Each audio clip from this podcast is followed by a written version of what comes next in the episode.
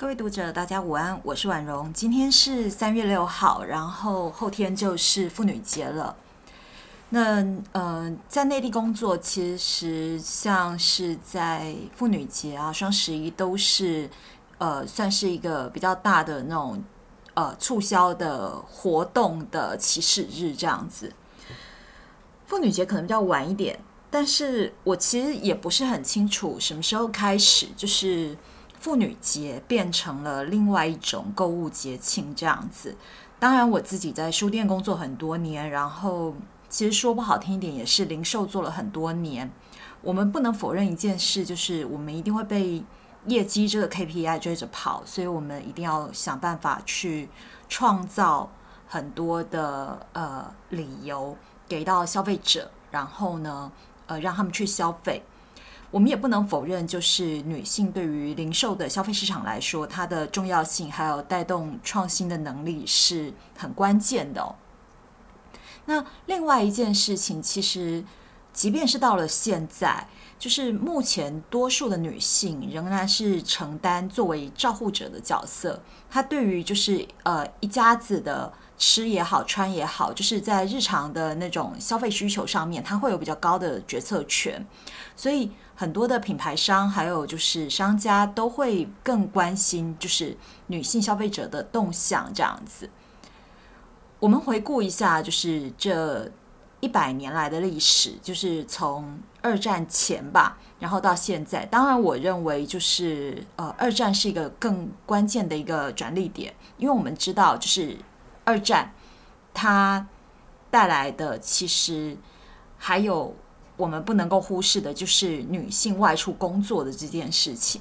那女性的经济收入因为外出工作，然后开始有成长，然后尤其是从那个时候开始，然后我们到现代，我们仔细去回想，就是历史上到现在来说，其实女性的经济收入在已开发国家是有飞跃式的成长。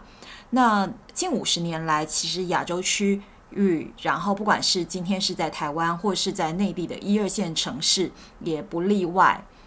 呃，有不少的女性其实是能够接受到很好的教育，然后也有独立的收入，呃，甚至有独立的事业这样子。那有一些可以因为自己的专业能力去成为某个行业里的呃代表人物这样。可是我们也不能否认，就是在亚洲，那至少是在华人地区吧。就是衡量一个女性的成功与否这个标准，其实我觉得婚姻这件事情在部分城市，然后还是会被拿出来去讨讨论的这样子。我们知道，就是日本有一个名词叫做“败犬”嘛，对不对？但实际上，我一直很讨厌这个名词这样子。可是呢，在尽管说在有一些城市，就是婚姻状况不是说在被雇主去关注的议题，可是我们真的很难避免掉，就是说在各种场合，不管是公开的或者私下的议论，那有可能是三姑六婆，或者说同柴啊、部署间的各种吐槽啊等等，有的没有的。婚恋、婚姻跟恋爱，它这个看似很个人。可是实际上却是公开，甚至我们可以说它是一个非常政治性的议题。然后我们还可以用另外一种角度去看，就是它驱动了以婚恋成就作为行销包装的各种产业，这样子。呃，它里头包括了像是呃影剧啊、流行音乐啊。那比方说爱情喜剧好了，我们。之前提到那个马修麦康纳，我们知道马修麦康纳其实也是演爱情喜剧，也是蛮有票房保证这样子。那还有就是像霸道总裁这样，他受众都没有少过，很奇怪，都已经什么时候了这样子。然后像是交友网站啊，还有各式各样的呃 App，比方说以前我们就知道，就是在台湾就可能有爱情公寓嘛，然后后来就是 Facebook，然后一直到现在的 Tinder 这些。那甚至于就是像什么化妆品、保养品，比方说前男友面膜，其实我我一直都想不透，就是前男友面膜这不知道怎么回事这样子。然后还有就是像各种各样的 self help 的书啊、课程啊等等诸如此类的这样子。那这些其实都是出现在我们的日常生活。那我我长这么大，应该说我活到这把年纪有四四十好几了，我一直都不是很确定哦，就是这个到底算不算是很正常的？因为我其实一直有一点点怀疑，就是面对到呃婚恋的这件事情，就是我们到底是不是真的有选择的自由？对我本来是想着，就是说我在读那个伊娃伊洛斯的这本《为什么不爱了》，找到答案。可是实际上，我重读了这本书，我我重读两次，我没有找到答案。不过好处是我大概明白了这个事情是怎么会变成这个样子的。说实在话，我我不是很喜欢这个书名呢，因为这个书名我真的觉得很糟糕哦。这本书的英文书名是《End of Love: A Sociology of Negative Relations》，那我们直接翻译是“爱情的终结”。为什么不是翻译成“爱情的尽头”？因为如果我们翻译成“爱情的尽头”，就跟这本书的主题不符合这样子。因为这本书其实你如果看到副书名就知道，它其实在谈的是消极关系报告。那这本书我是在博客来上买的，然后呢，呃，它这个上面就因为这本书是被分到社科。那我本来我是先买临时差攻击，就还在下面的推荐就有忽然跳到这一本这样子。那副标副标上因为写明了更多自由更少承诺，社会学家的消极关系报告，我觉得哎，这感觉很像我之前很喜欢的 f r e t u r g o 的那种感觉，所以我就想说，OK，那这本书应该是还蛮有趣的，所以我就我就买了这本书这样子。那如果它不是被分卖。分在社科，原则上来说，我不会去翻，因为这个书名实在是很两性关系。然后，作为毁灭纯爱派的人，就是这种风格的书名，我真的是敬谢不明。那看了两次哦，感觉就是说实在话，第一次读的时候就是很硬啊，真的好硬啊，就是呃，得要一直去反思这这个东西，它到底是想要跟我表达什么。这样到第二次，我总算是。比较看得懂了，因为伊洛斯他是一个，我觉得他是一个很聪明的学者，因为他在探探讨当代婚恋这件事情，他的切入点是消费主义，然后有一部分的访谈内容，还有他所提及的一些关键行为，虽然说从我们自己的日常经验来说，也不能算是很正常，比方他有提到随意性爱这一些哦，可是呃，在很多地方，尤其是在我这一年多来在温州的生活经验，其实我有一点共鸣，而且是我心里对于这件事情提出的一些质疑。我我指的这件事情是指就是呃婚恋的这件事情，因为。呃，从我们比较熟知的传统来说，就是婚姻的目的嘛，就是共组家庭。就算我们今天不是社会学家，我们也知道，就是说，呃，家庭是最小单元的社会，那可以在我们每一个人的生命过程中提供各种各样的支持。这样子，如果这这个这个这个形式哦，这个这个东西是成立的嘛，那恋爱它的目的。恋爱的目的是为了共组家庭，OK，好，那也就是说，恋爱它就是一个可以长可以短的过程，它就不是一个目的。所以，呃，我们可以看到，就是说，我们比较熟知的童话故事也好，白雪白雪公主嘛，对不对？睡美人呐，美女与野兽这些，或者说爱情喜剧，很少很少会去探讨婚后三年。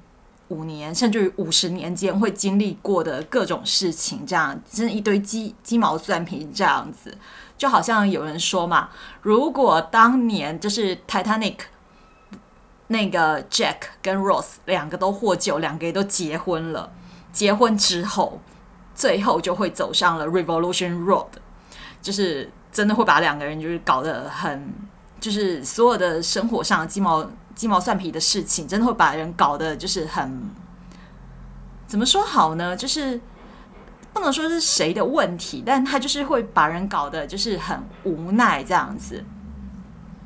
那现实生活中，就是我们也要承认，就是以目前的状况来说，就是婚姻的目的还是为了共组家庭。不过找谁共组家庭哦，这个变成了选项，就是它是一个选项喽。它它不不完全是一个目的这样子。那婚姻它如果不是这个目的，恋爱可能变成了这个目的，或者是消遣。那我觉得这个这件事就变得很复杂，这样子。退出恋爱关系当然是要比退出婚姻关系是简单很多，这样子。虽然说以现在来说，就是要退出婚姻关系也没有古代的那么困难，可是这个东西其实就会变得蛮复杂的。这个是伊罗斯在作品中就有提到的，蛮蛮蛮关键的一点，就是呃。我们要知道一件事，就是恋爱是两个人的事，而且是两个个人的事，两个个人。那我们从正常流程来说，就是 OK，这个很毁灭纯爱的说法，但是我们还是要讲流程。我们会先认识对方，然后呢熟悉对方，我们会观察，哎适不适合，然后然后我们就告白。那告白之后就确认关系。这里头我们先不要去谈什么谁主动谁不主动什么有的没有的，我们都我们都不要去讲这个东西，我们就用这种非常非常非常呆而且是非常的直白的说法这样子。可是就是这个是我们知道谈恋爱的流程。好，然后呢，两个人的目标，这两个人的最终目标有可能会不一样。那两个人的最终目标不一样，那就会有很多很多的状况发生喽。那比方说。我就我就归纳了，就是最终的结果会有四种：分开，或者是没有法律的关系持续。那再来就是进入婚姻，然后最后一种是进入婚姻后，然后离婚。就相较于传统来说，就选择就变多了。可是这也意味着什么呢？就是不确定性就会变得很高。那这是伊洛斯其实在那个。书里头一直反复去强调的，为什么呢？因为如果说我们今天每一个人都可以承受到，呃，承受到就是我们能够承担这一切的结果，其实说实在话，这四种不管是哪一种，就是差别比较不会那么大。可是为什么我们刚刚有提到，就是它可以驱动一个产业的前进？这里头我们就会有谈到，就是那个心理咨商。好，心理学家什么的，其实我我我我甚至我不能说那是心理智商或心理学家，我了不起，我只能说那是 self help，就是他们常会有就是谈到，就是说这个女女生也好，在这个关系中，他可能会感受到的无助啊等等诸如此类的，然后呢。有那种抓不到对方的心啊，不知道对方在想什么的那种无助啊，其实不是只有女性，男性也会有这样子。那在这种情况底下，就是我们再去看嘛，就是每个人如果都要承受到，就是承担后果，其实是不可能的事情。这样子，因为我们是人，我们会受伤。那这个意味着什么呢？就是在这个过程中，有可能我们每一个人都开始会去。计算得失，我们会去思考风险。那在这种情况底下，所有的关系，任何一段关系，就可能因为这样会变得更脆弱，也更不可控。那这种我们要选择进入关系，变得会有那么多要担心的事情的时候，就让选择不进入一段关系成为了主流选项，这样子。好，选项变很多，可是回过头来，我们身为女性，我们有没有从中获得更多的自由？其实我不认为有。我看到的是更多在思考上的，或者是说在某些意识上的那种勒索或是绑架的行为。我这样说，或许是比较。嗯，怎么说呢？就是这这话说的可能不是很中听，但是作为一个有独立收入，然后还算有思考能力的主体，我是说我这个主体哦，我其实清楚的看到了很多的婚恋消费是从男性的视角还有需求出发，很多的婚恋网站或者是这些 App，他们是针针对男性有一些坑杀的行为，这样子。那或者是说，我们常常看到有有一些男性在这种 App 上面被诈欺啊什么的，但实际上，为什么这些行为会发生？是因为这个行为它最基础的是为了。解决男性在婚恋上的生理或者是心理需求这样子，那呃，我我把传宗接代像或者是说性行为是把它视为生理需求，然后另外一种心理需求就是可能可以拿来做炫耀的对象，或者是需要陪伴这种作为心理需求这样子。那同样的需求也会发生在女性身上，这个意味着什么？就是女性。在当代来说，就是性需求的这件事情，它也不能完全就是说，呃，就是不会变成一个很禁忌的话题。那在媒体的推波助澜之下，就是身体价值，它就会变成了驱动这整个消费市场成长的关键点。这样子，那不管是男生也好，或者是女生也好，其实很多在仪表上的消费是。为了要垫高这个身体价值，然后去驱动，所以呢，这个市场就增长了嘛，对不对？那像是化妆品啊，然后像衣服啊、鞋啊、衣饰啊，然后还有就是医美这些，那呃，人们在身体或者是知识上面去做了更高的投资。这个意味着就是说，那我可能就会变得更有溢价空间。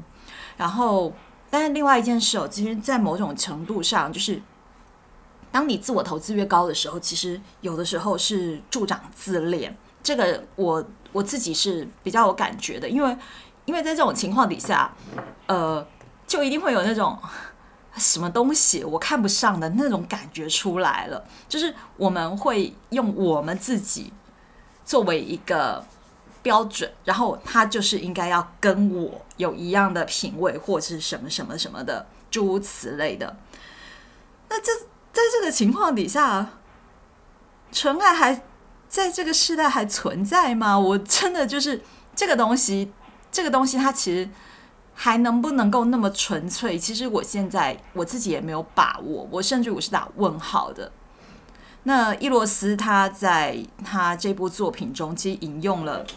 我们比较耳熟能详的作品，比方说当代霸道总裁的那个代表作《格雷的五十道阴影》，那或者是《欲望城市》这些，然后呢，但它里头会有阐明到一个主题哦，就是很多的女性会受制于期待，然后呢，在关系中反而会变得缺乏主动权或者是主控权。就是有一些，就是甚至于就是说，他可能一开始的时候就是会用身体去交换，但他的期待值是可能不是只有身体上的，他的他没有办法把灵肉分离这样子。那就算他又能够把灵肉分离，可是实际上还是会出现就是做爱后动物感伤的那一种那一种虚无感这样子。对，那在。这种普世现象上，其实，在当代来说，真的男性也好，女性也好，的身体欲望要要满足，其实老实说，相对于传统是容易的，而且，呃，在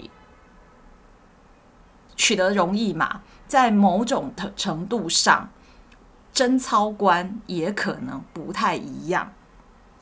可是长久的关系在维持上就变得更加的艰难，因为每一个人都变得更自我了。有没有解？老实说，易洛斯他在这个书里头，他给的是期待。为什么？因为他自己也也没有办法去解，他会期待更多人能够理解这个现象，然后呢，呼吁。每一个人不要被视觉资本主义给绑架，要用更严肃的心态还有视角来去看待女权。我其实能够理解他没有办法提出解决方案的原因，因为这个的确是一个看起来很很日常、很平常的议题。可是说真的，它也是一个非常非常复杂的议题，而且最难的地方还是从很多人的角度来说。并不认为这是一个很重要的议题。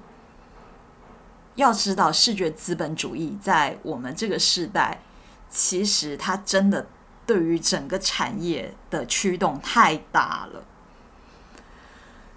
作为一个女性，如果从世俗的视角来看我这个人，那在职场上是小有成就的，算是成功的。